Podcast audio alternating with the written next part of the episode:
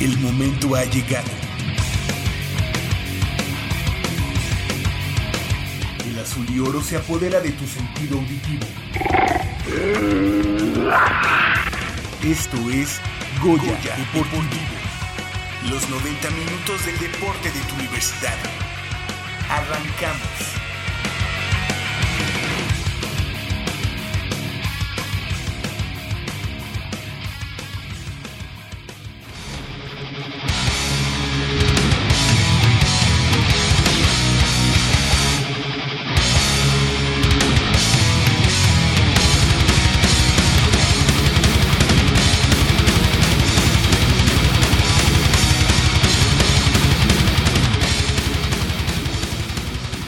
Amigos de Goya Deportivo. Soy Sabrina Andrade y estaré con ustedes los próximos 90 minutos de este sábado 15 de julio del 2017. En el segundo de tres programas especiales, donde recordaremos las mejores entrevistas realizadas el primer semestre del año. En la operación de los controles está Francisco Mejía y en la producción Armando Islas. No olviden escribirnos a través de nuestras redes sociales, en Facebook, así como en el Twitter arroba Goya Deportivo. Si hay un atleta que ha demostrado ser constante en todas las competencias a las cuales ha ido, ese es Salvador Vadillo, de nado con aletas y estudiante de la Facultad de Química, que en esta ocasión consiguió dos medallas de oro y tres de plata en el sexto Campeonato Panamericano de Natación con Aletas, organizado por la Confederación Mundial de Actividades Subacuáticas, en piscina y aguas abiertas, que se desarrolló en Palmira, Colombia. Durante la charla, Salvador nos platicó algunas anécdotas curiosas durante su viaje y que lo han hecho madurar y sin más, vamos a escucharlo.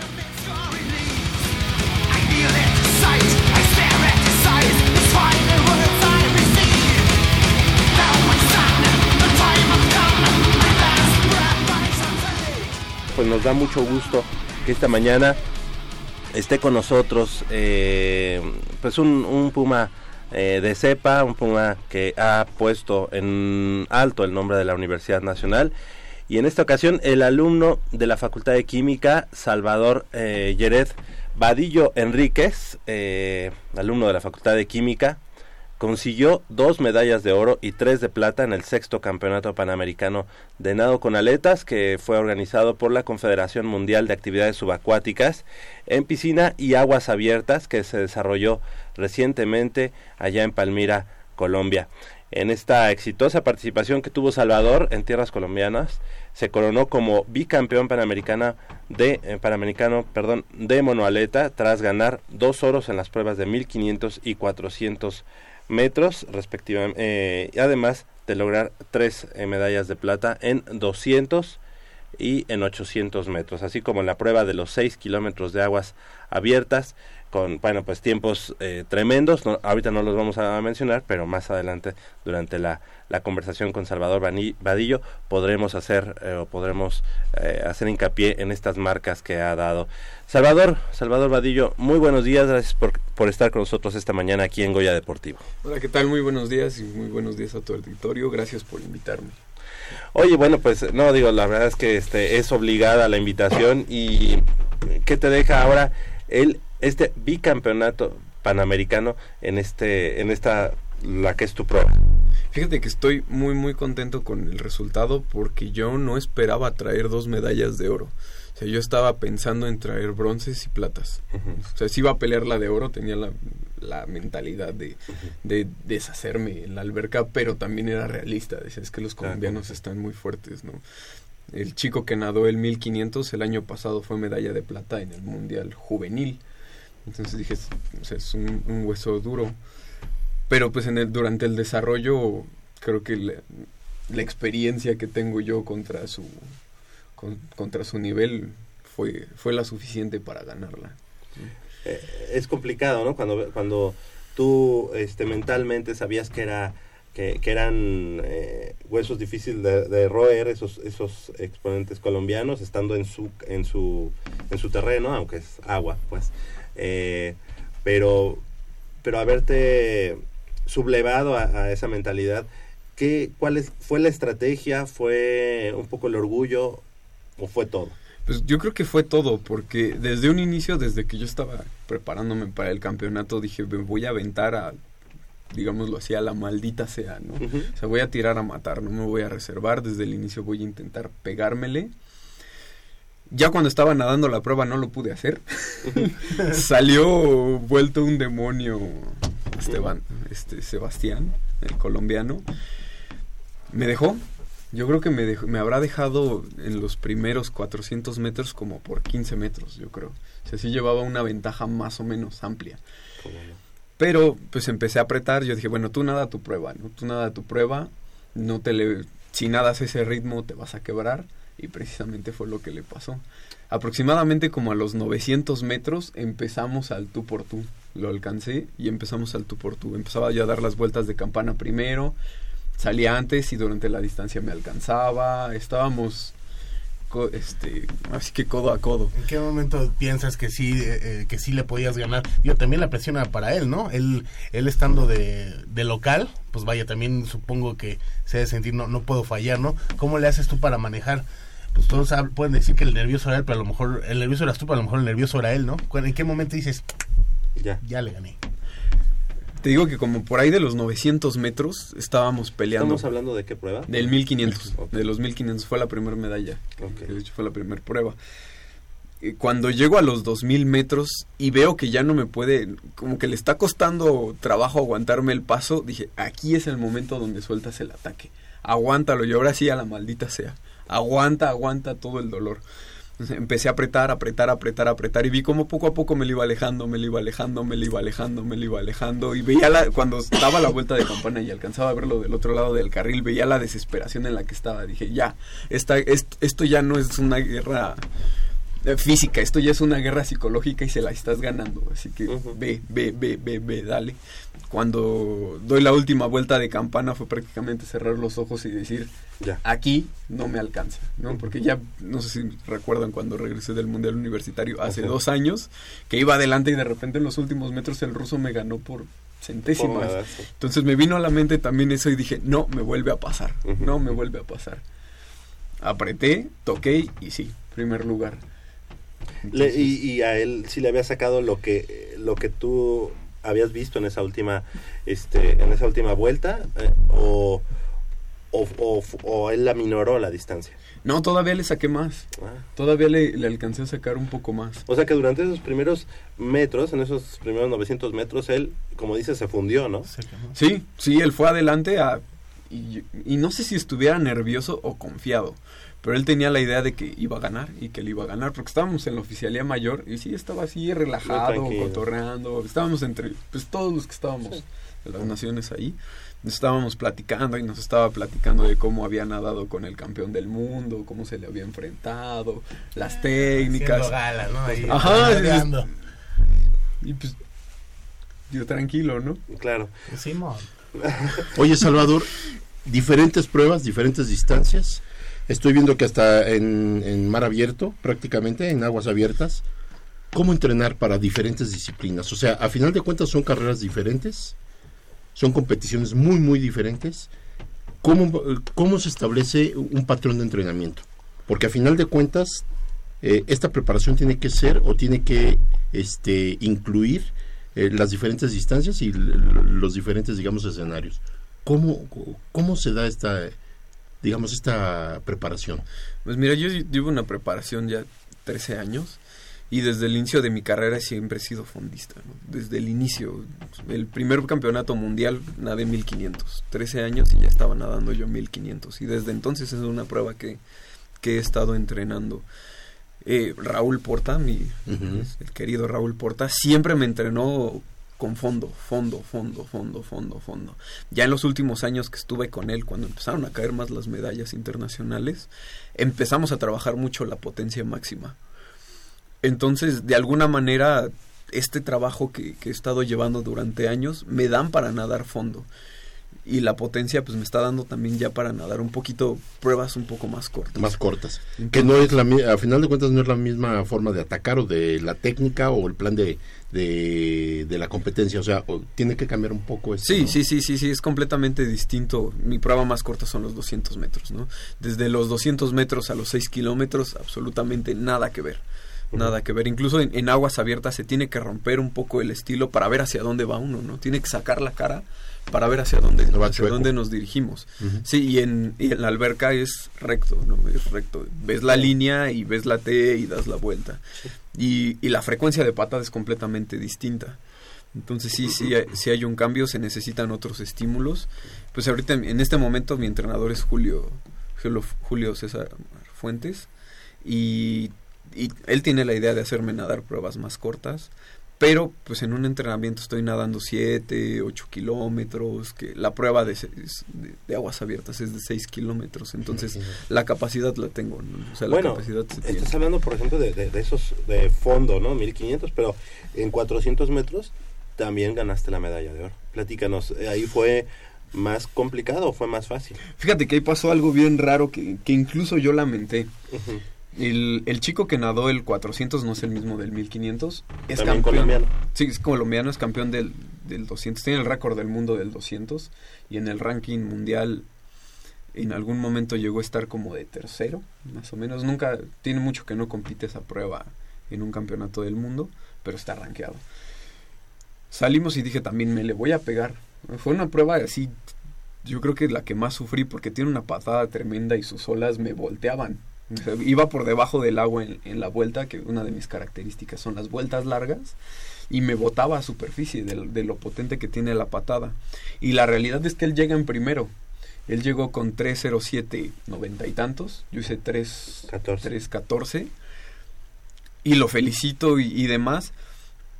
Pero aún teniendo la experiencia que tiene siendo campeón del mundo, él va como a tres competencias internacionales, cuatro. Tuvo una falta, ¿vale?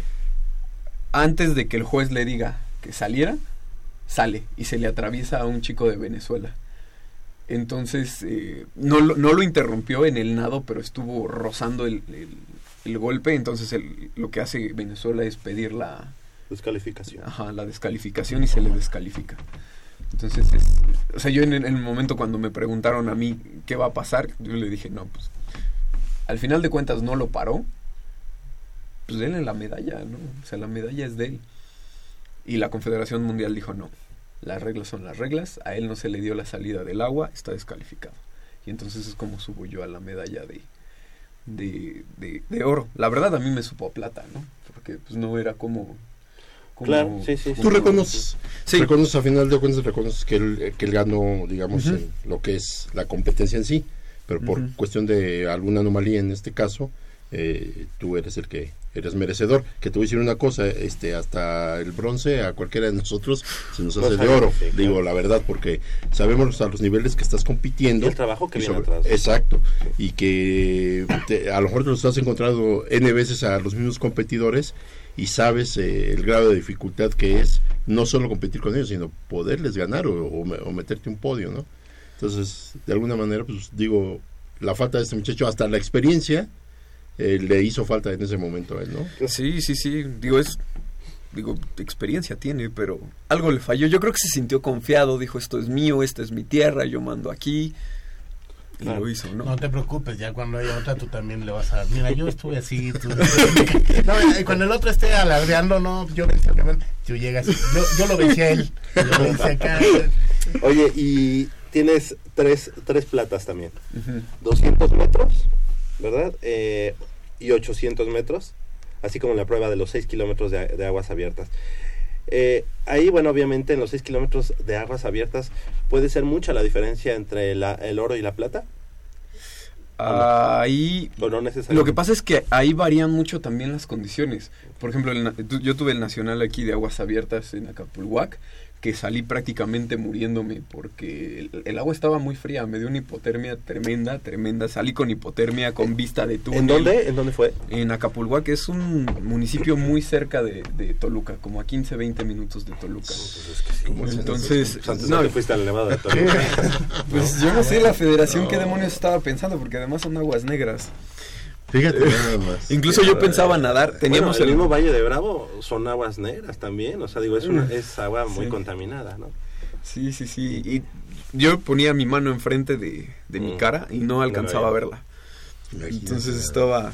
Pero más que, más que la visibilidad, era, era el agua fría, ¿no? Yo salí del agua y yo creo que entre los paramédicos, porque me metieron en la, en la ambulancia y mi novia, fue que me pudieron recuperar la temperatura, porque bajé hasta 34 grados. Entonces sí, algunos médicos ya después me dijeron, de puro milagro no te dio un paro cardíaco. Entonces... Bueno, eso lo, lo, lo platicas aquí como muy tranquilo, pero no, no creo que sea, este... Uno no sabe si quería eh, terminar porque quedar en primer lugar o terminar porque ya Porque ya tenía quería que salir. ir. No, pero No. pues ¿qué, qué responsabilidad de la federación. Sí, Sí, sí, sí, sí, fue una responsabilidad tremenda y todavía salgo y pues, ay, para la otra no te invitamos, una cosa así, una broma me dijeron, ¿no? Este, pero bueno, pasó y a dos mil y pico de altura, entonces llego a cuando fue a Colombia, el, el lago Calima está a 1200, 1300, algo así, dije, aquí voy a como- volar. Y el agua no tan Aquí voy fría. a volar. Y el agua estaba, a mí me habían dicho, Acapulco que estuvo a 19. No estaba a 19, yo, yo calculo 14 grados. En, Acapul en, en, en Calima estuvimos a 19 grados y yo me sentí cómodo. Fíjate. Pero cómodo, cómodo. La situación ahí fue que ese lago... el agua estaba limpia, ¿va? Sí, sí, o sea, era, era un lago, acababa de llover, entonces había cierta turbiedad, pero veía dos metros, ¿no? Alcanzaba a ver dos metros hacia adelante, o sea, nada, nada que ver. Pero eh, el lago está situado como en una especie de cordilleras y por la tarde, cuando a mí me tocó nadar, dicen, ellos presumen tener los, seguros, los segundos mejores vientos del mundo. Se practica mucho el kitesurfing Mm. el- y otros, Ok. otras, otras disciplinas en las que se necesita como un Ah, paracaídas y cosas así cuando nos toca lo que dice el comité organizador, el circuito era de, de 500 metros por 2 kilómetros, no por, por, por un kilómetro. Entonces eh, eh, eran dos vueltas las que teníamos que dar. Lo que determina, como ya el viento estaba muy fuerte, la corriente era muy fuerte, dijeron, ¿saben qué? Lo que vamos a hacer es cortarlo a la mitad. El circuito se corta a la mitad y ya van a ser, van a seis vueltas. El, circuito va a ser de un kilómetro, van a ser seis vueltas. Ok.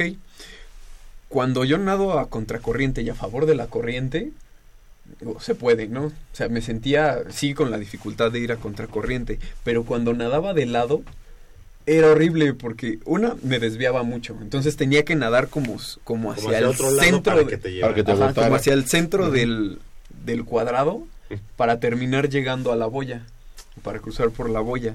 Y también en, en los momentos que giraba en más de una ocasión me volteó la aleta, la corriente. Entonces yo no, yo no estoy acostumbrado a nadar. eh, Sí, con ese tipo en- de sí, en, en- condiciones. en aguas con mucho movimiento. ¿no? Yo soy de alberca. Me metí Claro. porque dije, bueno, que es- creo que hay una oportunidad, tenemos que hay que romper el récord. En algún momento alguien me dijo, seguramente si vas en un campeonato mundial en, en aguas abiertas, podría irte bien, tendrías que probar. Entonces me pareció una buena idea probarlo en, un panamericano con los colombianos.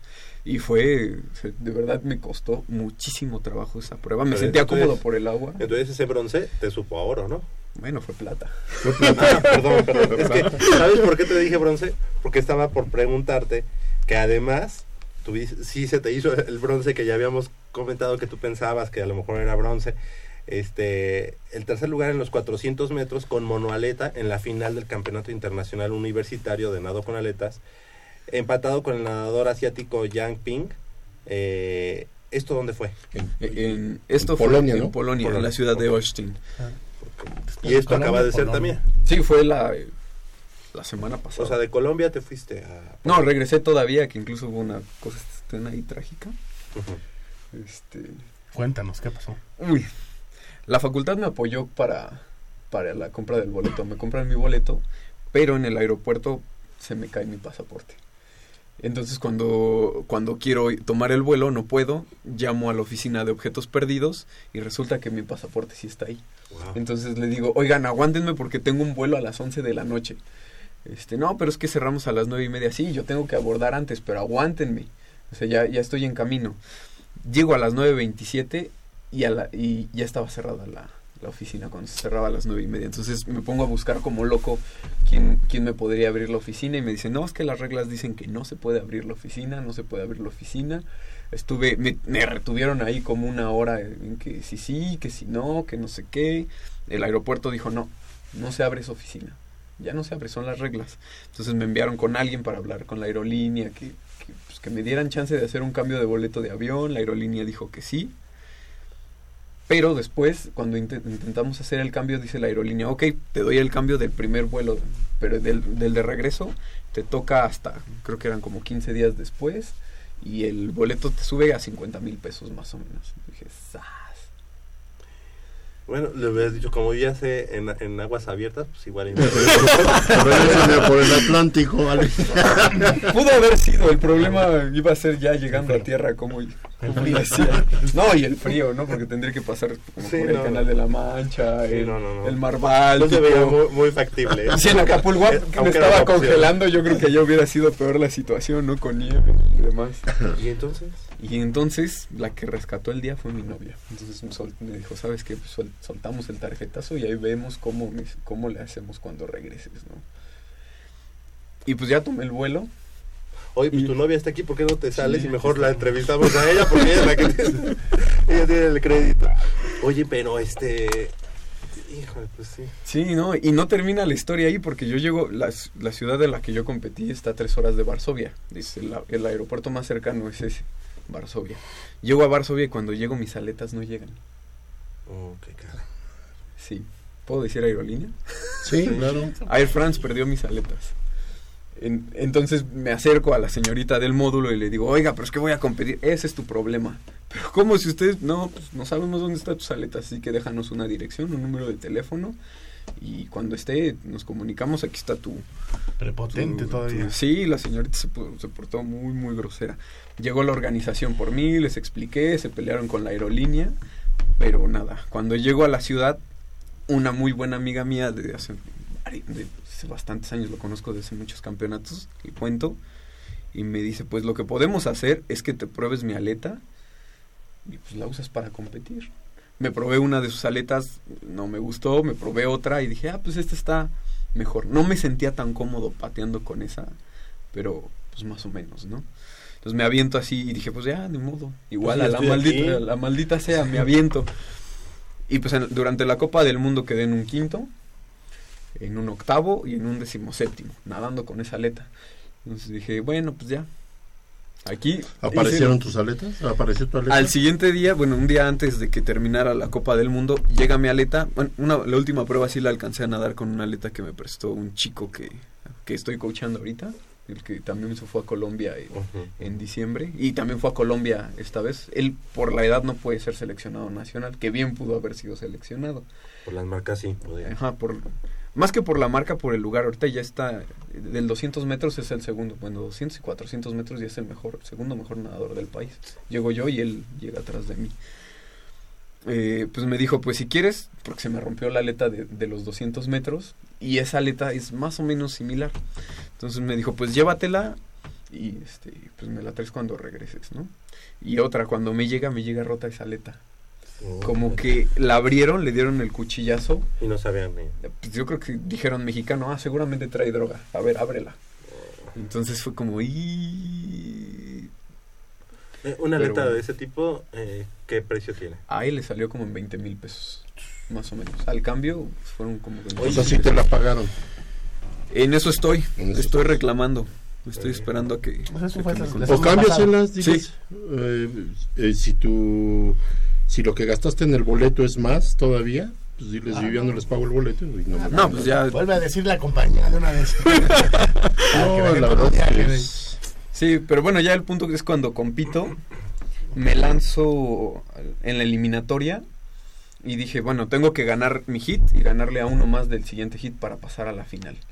Cuando estoy nadando la eliminatoria, doy la vuelta en los 250 metros, me tocó nadar en orilla, porque además, otra, otra acusación, ¿no? La federación no me inscribió. Cuando él ya había avisado, ya había clasificado, ya había pedido que me inscribieran. Eh, Eso sí es muy normal, ¿no? Muy normal. Ah, no, en algo las que no sepamos. En la federación, Bueno, ¿no? De el punto es que me puse a mandar correos, me inscriben y entonces como no llevaba registro me toca nadar en orilla. no nadé en el centro, pero afortunadamente nadé en orilla, porque cuando doy esa vuelta de campana volteo a ver a todos y ya les llevaba como 15 metros en mi hijita, entonces dije, ya, Ya. pues le aflojo un poquito para llegar bien a la final. Toco la placa y veo 3.10, no me acuerdo cuánto. El récord era 3.11.99 y dije, uy, en la final ya rompí el récord nacional. Nada el siguiente hit y paso y veo la, el sumario y paso en segundo lugar. Dije, ah, pasé bastante cómodo y aflojé el paso. Estaba el entrenador colombiano en la competencia y me dice, a ver Salvador, venga. Le enseño mis parciales y me dice, ¿cómo te sentiste? Digo, pues en los últimos 150 metros aflojé el paso para porque ya había visto que estaba bien colocado.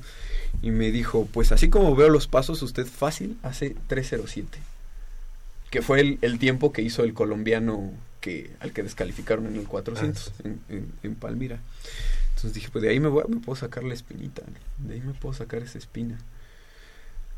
Entonces eh, me aviento a la, el- el- por la tarde y me aviento a la final. Me dijo, nada igual, los primeros 200 metros, 250, nada los igualitos. Das la vuelta de campana en los últimos 150 Y metros aprieta. y desastre. Vas a sentir que te mueres, pero son 150 metros. Es un minuto 10 segundos a lo mucho, ¿no? Y para eso estás entrenado, para eso viajaste tan lejos y para eso sufriste todo lo que estás sufriendo, ¿no? Te deshaces. En la final tenía del lado derecho al, al recordista de, esa, de esa distancia, al que tiene el récord del mundo. Me, di- me dijo el, el colombiano, no te vayas a ir con él, porque si te vas con él, te vas a tronar, no vas a aguantar la distancia. Él abre muy fuerte. Me aventé, no le hice del todo caso, me le, me le pegué un poquito, pero pues al final se me, se me empezó a despegar. Y sí, a los 250 metros dije, aquí es donde me deshago. Me empecé a deshacer y veo cómo poco a poco le voy cortando distancia. Es un ruso, a Smirnov. Voy viendo cómo le voy cortando distancia y dije, pues me motivé más. Y veía al chino que iba atrás de mí, al este Ping Hao. Doy la vuelta en los últimos 50 metros y dije, pues aquí es donde tengo que aguantar, tengo que aguantar. Los últimos metros las piernas ya no me daban, ya me había deshecho. Cuando toco la placa, volteo a ver y veo tercer lugar y dije, wow, volteo a ver el tiempo 307.54, mejor, mejor que el tiempo que había hecho el colombiano. Entonces dije, wow, no me la creía, no me la creía. Incluso la, la chica que me había prestado la, la aleta en, en- en la Copa del Mundo ella era la que estaba en el, en el micrófono y sin querer agarra y dice, wow, Salvis. Se, le, se le escapó por el micrófono y yo, "Chin". Y pues ya felicito al ruso y se me acerca el, el chino y me dice, buen trabajo. Y le digo, buen trabajo. Yo no me había dado cuenta que habíamos empatado. Oye, ¿cómo, cómo, cómo le entendiste? Bueno, fue en inglés, ¿no? El- el- Ah. la conversación fue en inglés. Algo me felicita mi amiga y, y todos los jueces, bueno, en sí toda la Federación Polaca me empieza a felicitar. El presidente de la Federación Polaca me abraza y, y demás voy pasando. Y cuando ya nos van a premiar, veo que está el chino también. Entonces volteo a ver el tablero de la premiación. Dije, ah, es que empatamos. Dije, órale, qué padre. Nunca había hecho un empate. ¿no? Y, y en el 400, y siendo sincero, en el 400 no esperaba medalla, ¿no? Yo lo esperaba en el 800, que en el 800 me fui de cuarto. También por un por una falla en la estrategia. Pues caray, la verdad es que este, siempre tenerte aquí en Goya Deportivo es un gusto. Eh, pasa el tiempo y decimos, bueno, pues Salvador Vadillo, ¿no? Pero vuelves a, a- traer mejores resultados y creo que en esta ocasión, si no estoy mal, creo que han sido los mejores en, en las, de las últimas este, pláticas que hemos tenido. También por el nivel al que te has enfrentado y en este caso en Polonia, me dices este también yo creo que ha sido de lo mejor para para ti este y también destacar pues este esta parte que comentaste no creo que eh, no sé cuántas veces pero escuchamos que una facultad le ayude a su alumno a, a ir a participar en un, en un campeonato. Eso pues lo, consi- lo, lo conseguiste por tus resultados y pues enhorabuena. Sí, el, el, do- el doctor Jorge de verdad sí me dijo, pues consigue el, el- el vuelo que, s- que, que salga más económico y con ese te apoyo, ¿no? Desgraciadamente pasó esto, la verdad le debo una disculpa, estoy esperando todavía una cita con él, si me está escuchando, Doc, no pero Sí, sí, para- honor a quien no merece para y bueno, entregarle pues, resultados de mano y pedirle una disculpa, ¿no?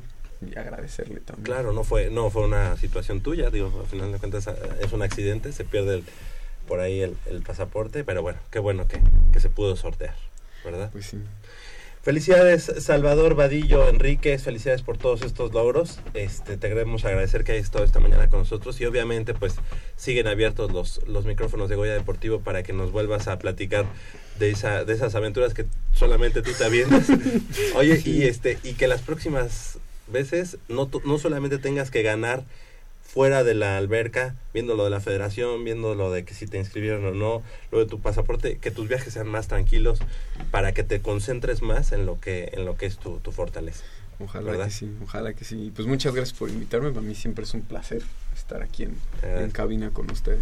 Gracias, Salvador Vadillo Enríquez, orgullosamente estudiante, deportista de la universidad y deportista, bueno, además, ¿de qué, de qué nivel, no? Claro. Muchas gracias, Salvador. A Enhorabuena. Ok.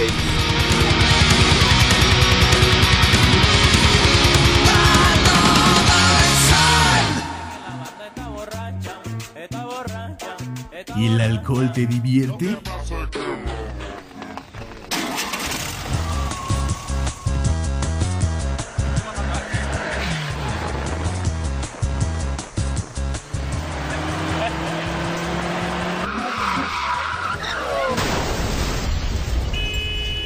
Seas una estadística más.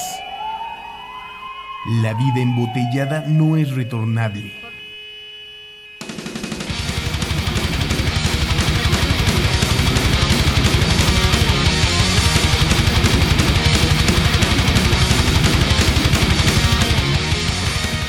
Estamos de regreso y como ustedes saben, la Universidad Nacional es el torneo deportivo más importante para la UNAM.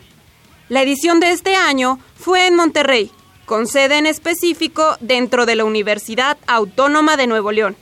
Y ahí, el tiro con arco ganó la primera medalla para la UNAM, en esta justa con Mariana Sánchez, alumna de la Facultad de Química.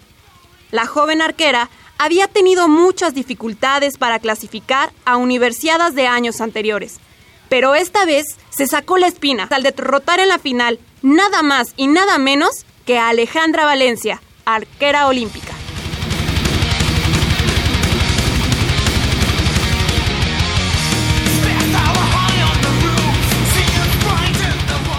siguen, siguen desfilando aquí eh, las personalidades del deporte universitario. Ahorita nos acompaña eh, Mariana Sánchez, campeona nacional de tiro con arco en universidad. ¿Cómo estás, Mariana? ¿Qué Muy nos vienes a presumir? Soy campeona nacional universitaria. Eso. Fíjate que no lo teníamos eh, preparado así, pero tanto Salvador Vadillo, que se acaba de despedir de nosotros, como Mariana Sánchez, ambos estudiantes de la Facultad de Química. Así que bueno, pues honor a quien honor merece y felicidades a los a los amigos de la Facultad de Química que justo hace una semana también tuvieron su carrera nocturna. Así que les mandamos un saludo se están poniendo las pilas ahí en la práctica del deporte universitario. Y en este caso, Mariana Sánchez, a quien le agradecemos que esté esta mañana con nosotros y que platicábamos fuera del aire, nos había dado muy buenos eh, eh, resultados a la, a la universidad, hablo. eh, previo a universidades nacionales, en Olimpiada Nacional, en campeonatos nacionales, pero en la Universidad Nacional no se le había dado la, la suerte, muchas veces por ahí, eh, a lo mejor una desconcentración, eh, eh, daba al traste con el gran trabajo que había tenido previo Mariana Sánchez Hernández, y ahora en esta Universidad Nacional por la que estamos ya este, atravesando, Todo se alineó. todo se alineó para que Mariana se colgara la medalla de oro. Platícanos, platícanos cómo fue, a quién te enfrentaste La sonorense, ¿no? Sí. y, y cómo, y cómo te sientes después de esta medalla de oro. ¿Cómo estuvo? Pues primero clasifiqué en séptimo lugar, que pues no fue tan bueno. Ah, es que hay que guardar. Es, es como cuando comes, ¿no? Guardas lo bueno para el final. Para el final, exactamente. Eh, y bueno, tenía ciertos errores desde, bueno, desde antes de, de llegar a Monterrey que no había como detectado. Ya después, durante la competencia, pues vi que era lo que estaba mal y dije, no, pues esto hay que corregirlo. Ujú. Ella entonces para la ronda olímpica ya pues todo salió muy bien, estaba tirando muy bien. Claro, oye, pero le, le ganaste ni más ni menos que a Alejandra Valencia. Ella es eh, seleccionada nacional y olímpica de la Universidad eh, de Sonora y digo, es, no es cosa fácil. Ella tiene una experiencia tremenda, sus, sus entrenadores pues son los, los de la selección nacional. ¿Y cómo te sentiste en esa final? ¿Cómo fue? O sea, los nervios no te ganaron. Ah, es bueno, es que desde el principio estaba muy concentrada. No, bueno, yo iba con esa mentalidad de que, bueno, yo pensaba, aunque estoy muy nerviosa, yo sé que puedo, yo sé que puedo ganarles. Porque, bueno, a la mayoría, bueno, a todas las chicas con las que me enfrenté ya las conozco desde hace tiempo y nos llevamos bastante bien. Claro. Entonces, pues sí, ya había competido contra ellas antes. Perfecto. Primero eh, ganaste, bueno, en la ronda clasificatoria te colocaste en la séptima posición, eh, lo que te sirvió para pasar bye, para pasar, digamos, descanso en el primer enfrentamiento de la- dentro de la ronda olímpica. Y posteriormente tiraste contra Licedo Ojeda, ella de la Autónoma, de la Universidad Veracruzana, ¿verdad? A la que derrotaste 6 a 4. Así ¿sí? Posteriormente, ya en cuartos de final, te mediste a Rebeca Martínez del Cetis de Baja California, donde eh, ganaste 7 a 1, Ahí nomás. mientras, mientras que en las semifinales derrotaste a Alba Murillo de la Univa- Universidad de Xochicalco por el mismo marcador de 7-1, pues digo, ba- bastante eh, este, diferencia la que, la que hiciste ver. Y, para, y después le hiciste frente a quien a Alejandra Valencia, quien obtuvo el cuarto lugar en esta en, en la disciplina de tiro con arco en los Juegos Olímpicos de Río de Janeiro 2016. ¿Cómo le ganaste a, a, a ella, Alejandra? No te guardes Valencia? nada, ¿eh? Si quieres presumir, eh, yo ya sabía que iba a ser. ¿Cómo fue? Ah, es que bueno, en realidad no estaba pensando, ah, no voy a enfrentar a la cuarta lugar de Juegos Olímpicos, sino que pues pensaba, pues ya he estado tirando bien durante toda esta competencia y dije, pues ¿por qué no? O sea, Claro. estoy tirando bastante bien y más que nada me enfoqué en eso, en tirar bien más que en, en ganarle y ver, no, pues ¿A es que estabas ella, enfrentando? ajá. 6 a 2 no es nada, este, no fue tan, tan cerrada la competencia. 6 a 2 habla de un gran trabajo tuyo, de, de mucha concentración y, y obviamente eh, de lo que estás comentando, de no importa a quién le ganes, sino siempre enfocarte en tu trabajo. Sí, no, no importa quién le gane, eso piensa ella, pero sí importa quién le ganó. O sea, eso, creo eso- que- eso es un Yo hecho, creo ¿no? que una de las ventajas es precisamente, y volvemos a hacer hincapié, en el que no pensé quién era, sino qué corregir, bajar mejor en tus tiros. Entonces esa concentración enfocada en tu trabajo hizo a un lado la persona, o en este caso la competidora que tenías al lado. Y eso yo creo que es, debe de ser como que un patrón a seguir de muchos atletas Sí. que escuchan el nombre o saben contra quién van y entonces eh, crece el nerviosismo, se presionan más porque están eh, enfrentando a un alguien que ya, ya hasta en Juegos Olímpicos participó. Esa, esa mentalidad que llevaste y ese, ese tipo de trabajo que hiciste, tanto mental como en tus tiros, en perfeccionar tus fallas, es lo que te, te- te está dando este, este primer lugar. Y yo creo que esa es la forma de trabajar, no solo en tu deporte, en muchos deportes, pero en especial en el tuyo. Qué fácil lo dices. La verdad, yo lo escucho y digo, pues qué No, fácil. hace, hace unos instantes lo dijo Salvador Vadillo, o sea, eh, el chiste es enfocarte en lo tuyo, no, porque si no estás eh, bailando al son del, tu de- de- del otro, ¿no? Así Entonces, si te fijas en lo tuyo, ya es tu estrategia y no te basas en la de él, que a lo mejor él la tiene, ahora sí que para partirte la maraca. Le ganaste, le ganaste a un cuarto lugar en Juegos Olímpicos. Qué bien, eh, o sea, ¿cómo te sientes? No, porque independientemente de que no te fijes el rival, es para presumir. Claro. Le ganaste y, y fuiste oro. O sea, llegaste a la sultana y dijiste, aquí mando. Me siento, bueno, es que muy feliz. Eh, Ya la presumiste la medalla a todo el mundo. Claro. Quiero suponer que, Que la obviamente hay visores y de la misma selección mexicana deben ya eh, estar echando un ojito hacia tu persona. Eh, bueno, en realidad no sé eso porque eh, el corte para selección nacional fue en el pasado Campeonato Nacional de Exteriores, donde entraron las primeras 16 de, bueno, de mi categoría, pero yo no quedé en ese corte. Entonces, o sea, sí hubo una gran mejora, al parecer, de el pasado marzo. Ah, pues te quitaron que- presión y ahora ellas estaban muy confiadas en que tú no habías estado en esos primeros 16 y ahora, ¡pum!, les, les ganas la medalla de oro, ¿no? Tremendo. Sí.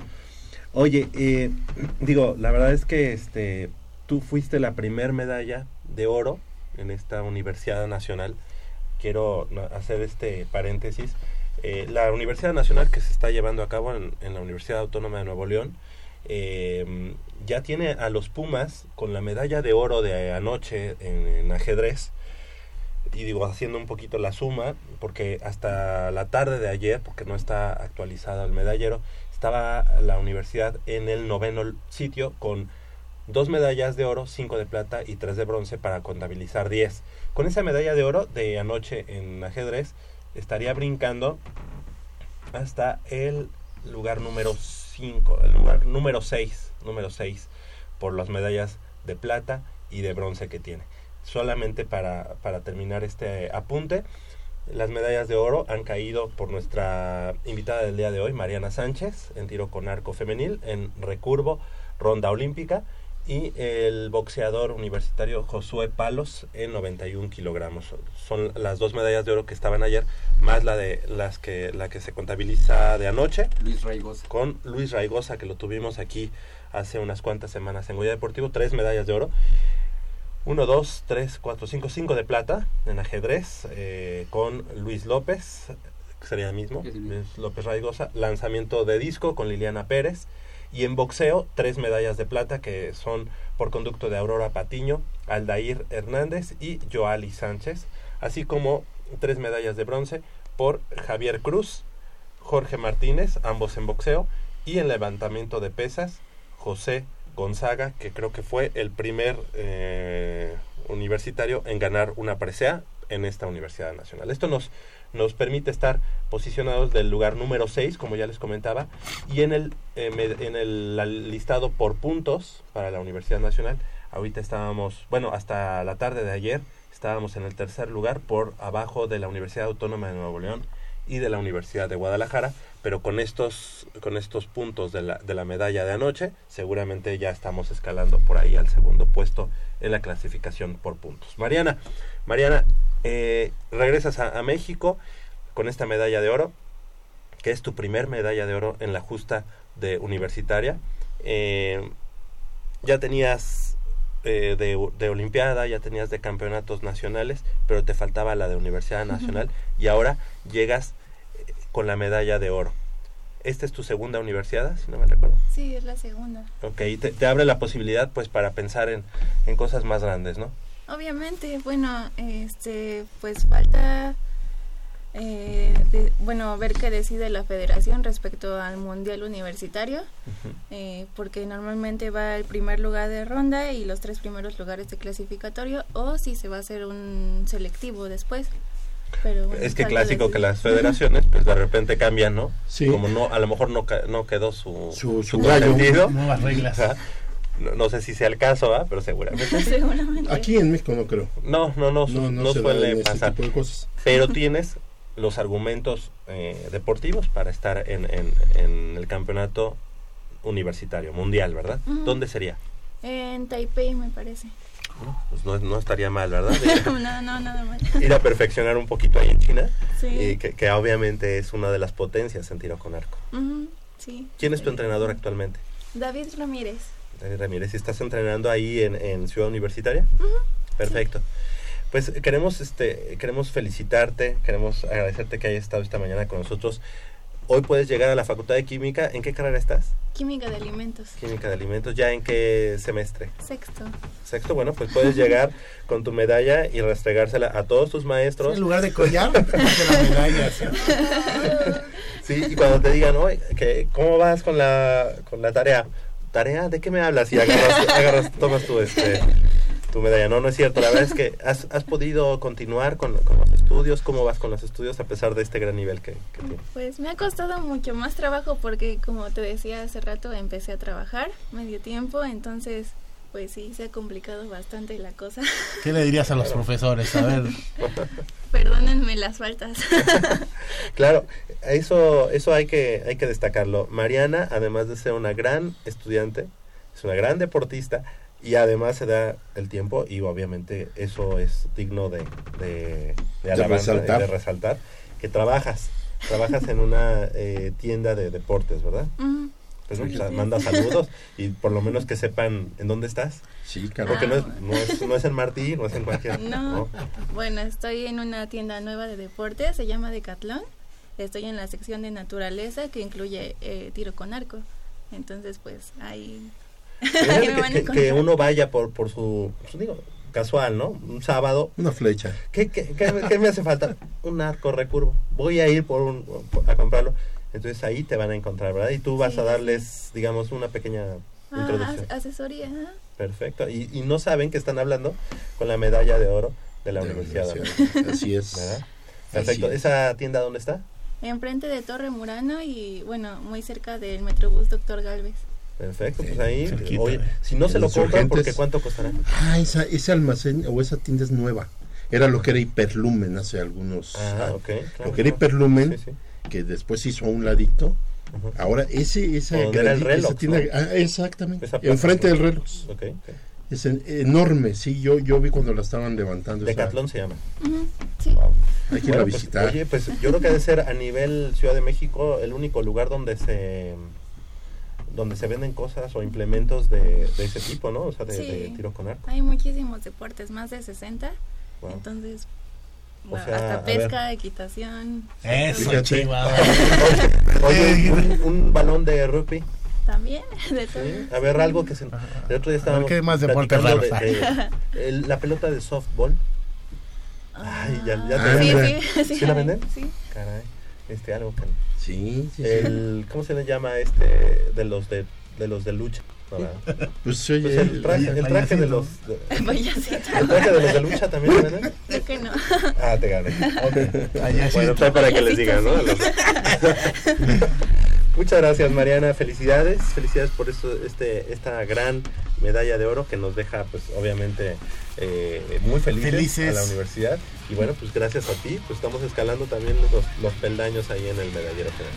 Muchas gracias. Gracias y felicidades. Que sigan los triunfos.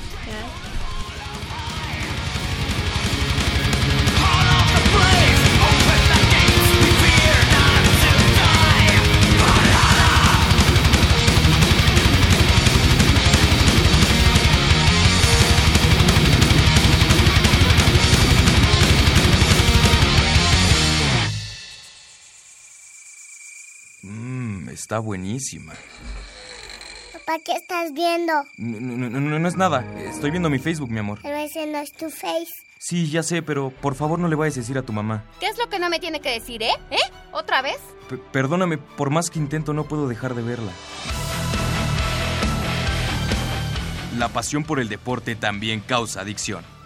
www.deportes.unam.mx Noticias, videos, convocatorias, medicina del deporte y mucho más. www.deportes.unam.mx El deporte de la UNAM también está en la web. Goya Deportivo, la voz del deporte universitario.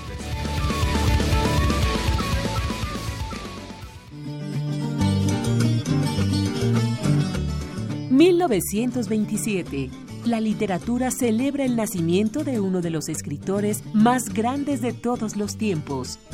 La historia comenzaba a escribirse a través de las letras mágicas de Gabriel García Márquez. Los 100 años de Macondo sueñan, sueñan en el aire.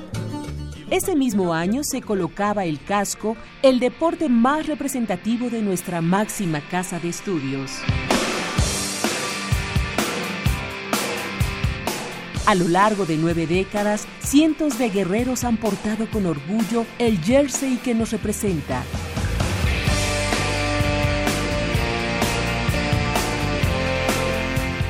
Y es que toda leyenda tiene un comienzo. La vida no es la, que uno vivió, sino la que uno recuerda y cómo la recuerda para contarla.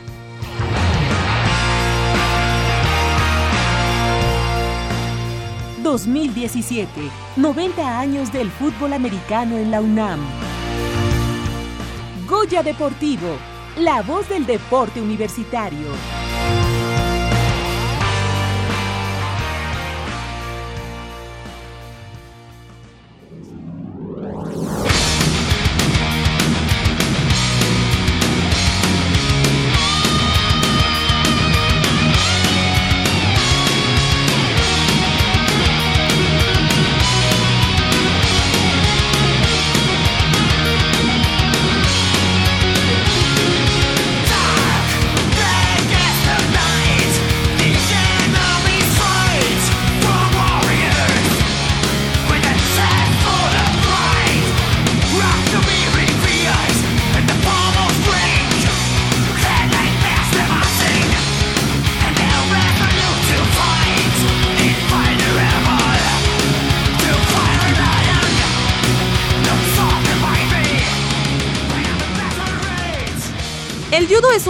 Que la UNAM siempre le ha dado excelentes dividendos en todas las competencias, y la Universidad Nacional no es la excepción. Andrea Po Castrejón, de la Facultad de Psicología, se ha acostumbrado a estar en el podio, y en la Universidad de Monterrey se adjudicó medalla de oro en los 70 kilogramos para lograr su tercer título, en igual número de participaciones en la máxima justa deportiva estudiantil de México. Además, ella es parte de la Selección Nacional de Judo, y mientras espera que inicie el ciclo olímpico hacia Tokio 2020, Andrea está concentrada en su carrera, pues sabe que el deporte de alto rendimiento no es para siempre y que México también necesita de más profesionistas.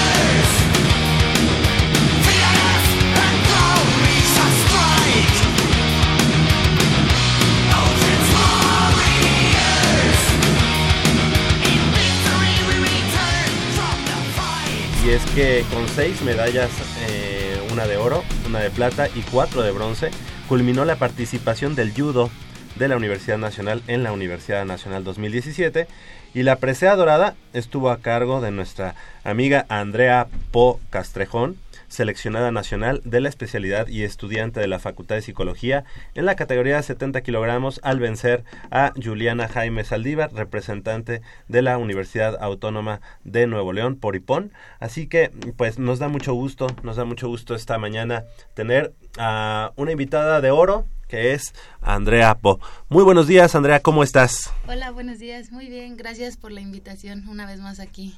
Sí, ¿verdad? Ya has sido a, eh, invitada a Goya Deportivo y bueno, pues no es porque, además de que nos caes bien, además de eso, pues tienes muy buenos resultados para la Universidad Nacional y en este 2017 no fue la excepción. Eh, ¿qué, ¿Qué conclusiones eh, sacas? ¿Qué te deja esta participación allá en la Universidad de, de Monterrey 2017? Eh, pues afortunadamente conseguí eh, la presea dorada eh, es lo que esperaba, darle el mejor resultado a la UNAM. Eh, al inicio estaba un poco nerviosa porque había dejado de entrenar en CONADE, me fui a la UNAM al exreposo de atletas con mi entrenador Hilario, entonces sí estaba un poco nerviosa por este cambio que había hecho, pero afortunadamente también con Hilario siempre hemos trabajado muy bien y se dio la preparación correcta para poder conseguir el objetivo que era ganar. ¿Ya cuántas, cuántas medallas en Universidad Nacional? ¿Tienes la cuenta? Tengo tres, porque solo he ido a tres. eh, ¿Hubo una en la que estuviste lesionada o estabas preparándote para una competencia internacional? ¿No sí, era para buscar el pase a Juegos Olímpicos y entonces no pude eh, hacer la clasificación a la universidad. ¿El año entonces, pasado, 2016? Hace dos años. Ah, ok. Um, okay. Bueno, es que fueron dos años consecutivos porque estuve en competencias internacionales eh, y los anteriores dos medallas de oro tuve y bueno, ahora está otra vez la medalla de Tres medallas de oro y bueno, pues las sí. dos que se nos quedaron ahí por, por otras circunstancias, como son los dos años que no estuviste presente. O sea, asidua eh, medallista para la Universidad Nacional, siempre medalla de oro y esto pues te ha llevado incluso a, a ser eh, galardonada con el premio, con el máximo premio a, que se le da a un estudiante deportista de la Universidad Nacional y en este 2017 pues levantas nuevamente la mano como para ser considerada, ¿no? Sí, de aquí estoy, aquí sigo. Aquí sigo. Eh, y bueno, ¿qué, qué, ¿cómo tuviste ese camino hacia la medalla de oro, Andrea, en esta Universidad 2017? ¿Cómo fue ese, ese paso para llegar a esa medalla de oro? Ah, pues primero me enfrenté a una contrincante del estado de Puebla, me parece, de la Universidad de Puebla. Y, y bueno, eh, me fue un poco difícil porque era más bajita que yo, pero sabía cómo manejarla, entonces pues se logró el objetivo que era ganar ese primer combate que siempre es el que causa más nervios. Uh -huh. eh, después, um, no recuerdo... Eh, es que se me olvida a veces de las contrincantes, claro. pero bueno, hubo otra contrincante a la que pude igual vencer. El tercer combate era una rival que conozco muy bien.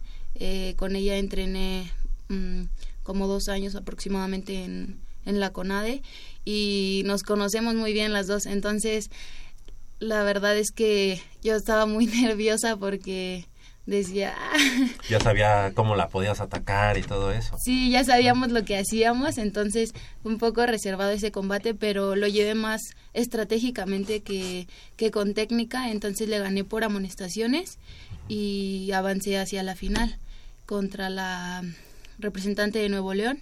Eh, también tenía nervios, pero ya no tantos, porque pues era la por estar en casa. Entonces, pues me esforcé mucho para, para poder ganarle y, y así conseguir la medalla. Bueno, Andrea, eh, a mí sí hay algo que me gusta mucho de verte en primeras combates, peleas que tuviste. Este, me parece que fueron fue una por inmovilización, ¿no? Ajá, las Eh, dos fueron por inmovilidad. Sí, sí, sí. Ah, bueno, no, no, mi, mi memoria es un poco de teflón, pero sí, al- algo así era. Sí llegó la- el tercer combate, sí se vio más, eh, ahí un poquito más dudoso. Sin embargo, eh, bueno, creo que el combate de la final se presentó de diferente manera. Yo, yo, bueno, yo desde afuera, desde como espectador de, de la universidad que, que estuve como un espectador del judo, pues sí pude ver que, que te costó un poquito más de trabajo el, a lo mejor el hecho de, de enfrentarte a la local, pero eh, es- estabas cerca de inmovilizarla, a ella también, y, y no se dio en un momento, como que se zafó. En esos momentos, ¿qué piensa Andrea? Porque de un momento a otro se te, se te escapa y de repente le das el, el movimiento para el hipón, que no sé cómo se llama, perdón. Entonces, este, no sé, esos momentos de decir, bueno, a lo mejor esta es mi oportunidad, lo hago ahora o, o, o ya se me puede escapar. ¿Qué piensa Andrea en esos, justo en esos momentos que están sucediendo todas esas cosas? Pues algo que me gusta del judo es que es muy cambiante. Eh, es como encontrar el momento exacto para poder hacer la técnica. Y bueno, en cuanto a lo de las inmovilizaciones, como hay dos tipos de lucha en judo, es decir, tachiwasa, que es lucha de pie, y newasa, que es lucha en el piso, eh, pues cada, cada persona tiene como sus individualidades. Entonces, una de mis individualidades es la lucha en el piso, me gusta mucho, y hago una técnica que se llama sankaku, que casi siempre gano con esa técnica. Sí. Entonces, la verdad me gusta hacerla mucho. eh, la gano frecuentemente con esa técnica, pero porque es mi favorita, por así decirlo. Entonces, cuando no se da, porque también pues te van conociendo y saben que haces eso, entonces se cuidan de que no las, las inmovilices con ese, esa técnica, pues busco otros recursos, ya sea en Tachiwasa o en mismo Newasa para poder pues vencer. Andrea, este, fueron cuatro, cuatro este, peleas, por así llamarles. ¿En, cua- ¿En qué lapso de tiempo se dan las cuatro? Porque veo que tuviste tres para llegar a la final primero y luego fue la cuarta la final, ¿o me equivoco? Sí. Ok. ¿En qué lapso de tiempo se, se llevan a cabo las cuatro, la- los cuatro combates? Bueno, la competencia empieza regularmente a las 10 de la mañana y es eh, también es cambiante porque así como un combate puede durar 5 o 10 segundos, como puede durar 4 minutos o irse a punto de oro y durar más de 4 minutos. Entonces es estar esperando a que pasen eh, otras categorías y poder regresar a tu categoría para así seguir compitiendo.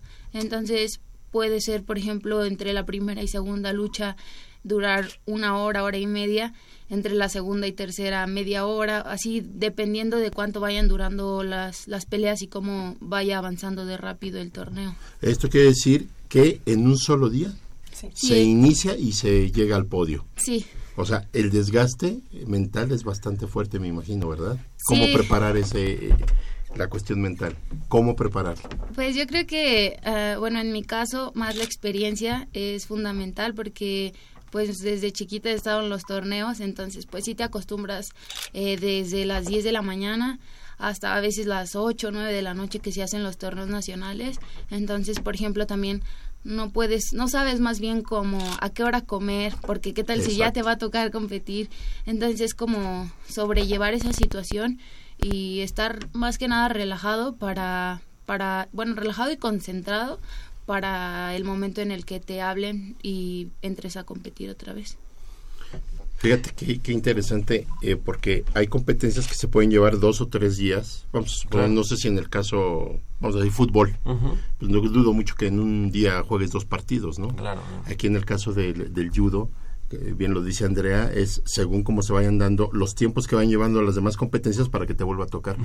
Por eso la cuestión mental para mí, yo, yo creo que hijo, básica, es, es- y ese, ese, eh, la cuestión mental puede eh, eh, redituar, en- ¿no? Porque hay tensión, eh, tú misma dices no sabes a qué horas comer, no sabes en qué momento te llaman, entonces todo eso y yo creo que es un desgaste, ya no digamos el físico, sino el mental, ¿no? Entonces es de admirar todavía más que no saben en qué momento están avanzando y van a llegar a una final, ¿no? Ajá, y además, pues la parte de que, eh, pues en el mismo gimnasio está tu rival, ¿no? Exacto. Este, a lo mejor también por ahí, este, hay muchas, eh, digamos, es una lucha, no, no, no cuerpo a cuerpo, pero sí a lo mejor un poco mental, ¿no? Sí. El estar viendo que, que a lo mejor tu rival está muy tranquilo y tú no te sientes tan tranquilo o viceversa. Eh, yo creo que ese tipo de cosas también va desgastando este ese el- la situación mental de una lucha hacia la otra, ¿no? Sí, sí, sí, debe ser. Y Andrea, ¿qué es lo que viene ahora en puerta para ti? Pues ahorita estoy eh, buscando... Regresas ahorita ya con ADE. Eh, no, todavía no. Es que estoy acabando la escuela, como estoy haciendo mi servicio y mis prácticas. eh, ahorita la verdad es que dejé eh, CONADE por, por cuestiones de tiempo y como es un año que le llaman año muerto, como acaban de ser los Juegos Olímpicos en este año, casi no dan apoyos para las competencias o campamentos. Entonces decidí salirme para acabar la escuela y ya después retomar otra vez eh, estar en CONADE. Pero aún así, eh, de hecho fui a hablar con la entrenadora en CONADE y para que me deje competir en el Grand Prix, que es en un mes en Cancún. Eh, se está dando el apoyo porque es aquí en el país. Entonces, pues me gustaría acudir. Entonces fui a pedirle permiso y me dijo que lo va a checar para, para poder ir. Esa es ahorita como la competencia más cercana que tengo.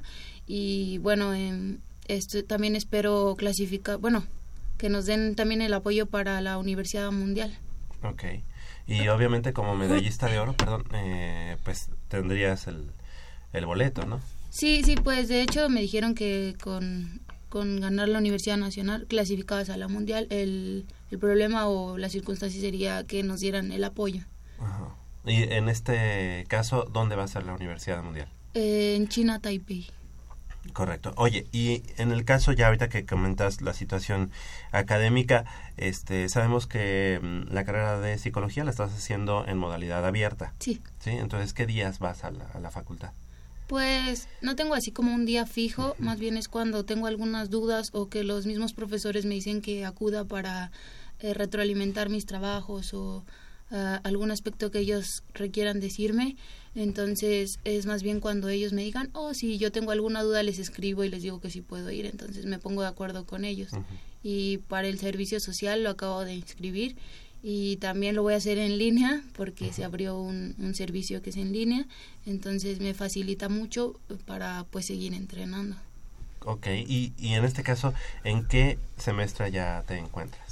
Ya estoy en octavo es el último semestre eh, de hecho ya es un, un mes este mes para que se acabe el semestre y cumpla con mis créditos y para pues acabar la carrera Es muy difícil eh, hacer una, una carrera y supongo que hacerla de manera eh, abierta pues debe ser, eh, no sé si más difícil, pero da- tiene una dificultad este, muy específica, ¿no? Este, mucha responsabilidad de tu parte, eh, de estar leyendo eh, en casa, de ser tu propio tutor en, en su momento.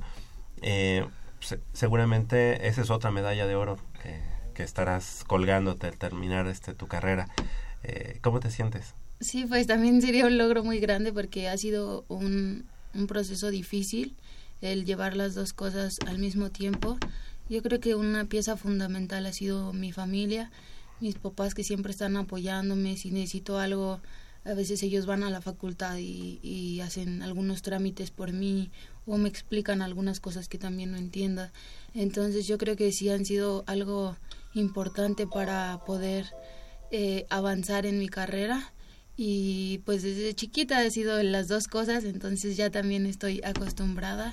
Y bueno, ahora en la universidad ha sido más fácil que en, desde pequeña porque los profesores eh, acceden o dan más facilidades en este caso para poder hacer las dos cosas porque me acuerdo cuando era chiquita que Era muy complicado, ¿no? sí Oye, ¿te, despi- ¿te despides ya de Universidad Nacional? pues Digo, necesitarías hacer una maestría o algo así, ¿verdad? Pero bueno, por precisamente hablando de esta situación eh, de, de, De la dificultad. de la dificultad que tiene hacerlo en abierta, no sé co- cómo es, cuál es tu sentir. Digo, porque de edad todavía tienes varios años, ¿no? Sí, sí, pues de hecho sí quiero hacer la maestría, todavía no sé bien cuál ni cómo, entonces, pero sí quiero seguir, eh, bueno, tanto estudiando como compitiendo y entrenando. Ok, entonces con- seguimos contando con medallas para las siguientes universidades. Ah. Sí, eso espero. ok, bueno, esas las vamos contabilizando después. Oye, Andrea, eh, a mí me causa curiosidad dos cosas.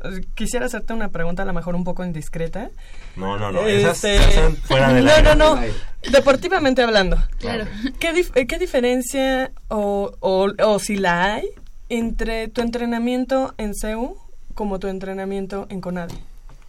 Mm, pues la verdad, eh, en CEU, pues como he estado desde chiquita y el profesor Hilario es una persona muy amable, muy atenta siempre, eh, ha sido algo muy bonito, muy satisfactorio el estar en CEU siempre desde pequeña. En CONADE es algo más estricto, es algo más rígido eh, cuanto al, al ambiente que en el que estamos entre compañeras y con la entrenadora aún más porque pues es no diría más exigencia porque el profe Hilario también nos exige pero es de un modo distinto porque por ejemplo o sea yo me acuerdo en Conade que no, no te dejaban reírte en un entrenamiento no podías hablar eh, y pues en cierta parte lo entiendo porque pues son como sus métodos.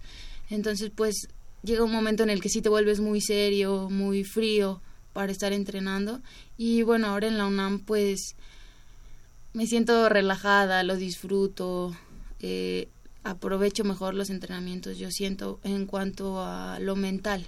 Eh, en cuanto a lo físico es un poco diferente sí por las cargas de entrenamiento que en la CONADE se dan dos tres entrenamientos al día a veces entonces en la UNAM pues solo estoy yendo una vez al día baja el rendimiento físico tal vez pero mentalmente sí me siento mejor en la UNAM que en lo que estaba en CONADE Ujú. Es como más el trabajo, ¿no? Como Sí. que vas más a, a tu trabajo, que es la Más CONADE. sobrio, ¿no? sí sí más frío todo Y la otra pregunta curiosa que tengo, este, pues bueno, ya es una cuestión como un familiar. Tienes un hermano que se fue a Japón eh, a hacer, ah, pues ya más cosas eh, en, en relación a lo que es el judo, entiendo, ¿no? Sí. ¿Cómo, cómo, te cae eh, a lo mejor el que él haya hecho esto y no sé si te él por un lado te esté diciendo oye Andrea mira yo fíjate que creo que es que podrías hacer esto o lo otro cómo te cae a ti en, eh, como como atleta Pues ha sido algo muy bonito también porque eh, ahora es como también mi entrenador. Entonces sí me ha ayudado así. Regresó muy emocionado para enseñarme nuevas técnicas, nuevos movimientos, eh, estrategias nuevas que tal vez aquí pues no los conocemos porque pues estamos en México y son como particularidades de otros países. Entonces él estuvo eh, bueno, estudiando y entrenando en Japón y tuvo la oportunidad de poder relacionarse con diferentes países que iban de campamento a donde estaba estudiando. Entonces conoció como muchos tipos de judo, por así decirlo. Entonces ahora que, que regresó pues me ha enseñado muchas cosas y pues yo feliz y él también está muy muy contento. por cierto un saludo a Ariel Po si nos Sí. estás escuchando un saludo muy afectuoso y a tus papis también También. sí claro O sea, que podríamos hablar de que eh, a los profesores aquí en México les eh, podría podríamos considerar que les falta actualización, les faltaría eh, digo que los mandaran a más campamentos, a más cursos, Considero que sí, que la mayoría necesitan... eh, actualizarse. Sí, un poco. porque pues también muchos no tienen, por ejemplo, la carrera, es decir, cuando tienes la cinta negra en judo puedes ya dar clases, es lo que dicen, pero muchos no tienen como esta preparación pedagógica de, la enseñanza, todo esto, que por ejemplo yo lo vi con mi hermano, todo lo que estuvo estudiando y digo, es muy diferente el solo pararte en un tatami y decir algo que tú conoces a la relación que debe de haber entre un atleta y un entrenador. Muy bien. Andrea eh, Po Castrejón, estudiante, deportista de la Universidad Nacional y bueno, pues además un orgullo para nosotros tenerte aquí en el programa, triple medallista de oro en universidades nacionales y las otras dos que bueno, las podríamos dar porque no quisiste ir, porque no se pudo. No, no se pudo, no porque no quisiera. bueno, o sea, porque eh, obviamente la preparación era diferente, en ese sentido estaba hacia otro lugar, pero para nosotros pues es un orgullo haberte tenido aquí en Goya Deportivo eh, y esperamos seguir contando con tu presencia y con esos excelentes resultados que siempre le has dado al judo de la Universidad Nacional. Muchas gracias por haber estado esta mañana con nosotros aquí en Goya Deportivo. Gracias a ustedes por la invitación. Que sigan los éxitos, Andrea.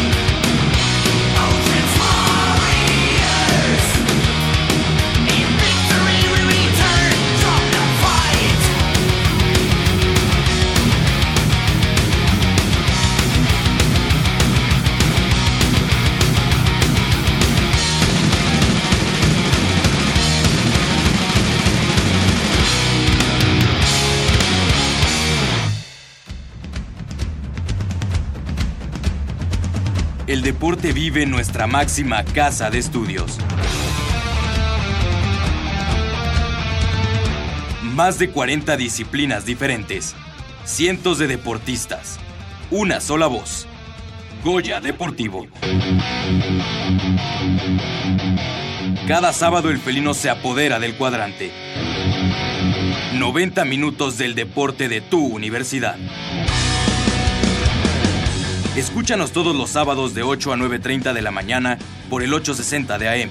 Goya Deportivo. La voz del deporte universitario.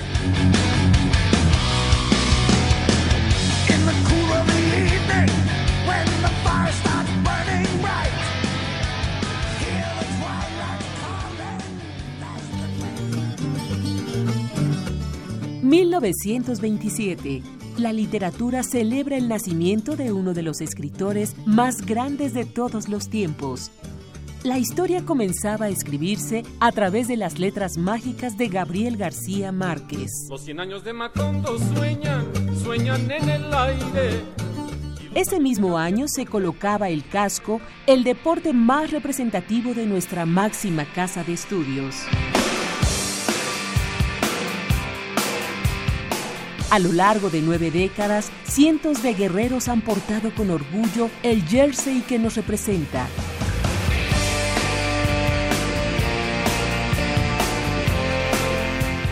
Y es que toda leyenda tiene un comienzo. La vida no es la, que uno vivió, sino la que uno recuerda y cómo la recuerda para contarla.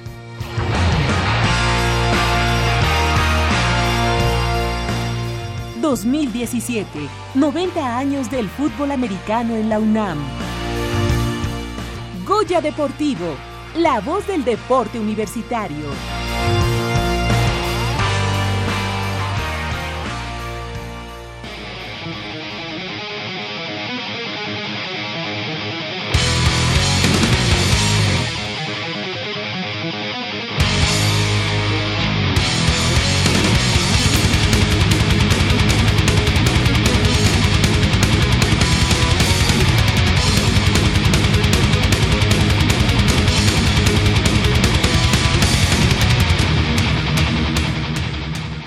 Llegado al final de una emisión más de Goya Deportivo. En la operación de los controles estuvo Francisco Mejía. En la producción, Armando Islas. Yo soy Sabrina Andrade y les agradezco el favor de su atención. No sin antes recordarles que Goya Deportivo es una coproducción de la Dirección General del Deporte Universitario y Radio UNAM. Por hoy es todo. Nos escucharemos el próximo sábado.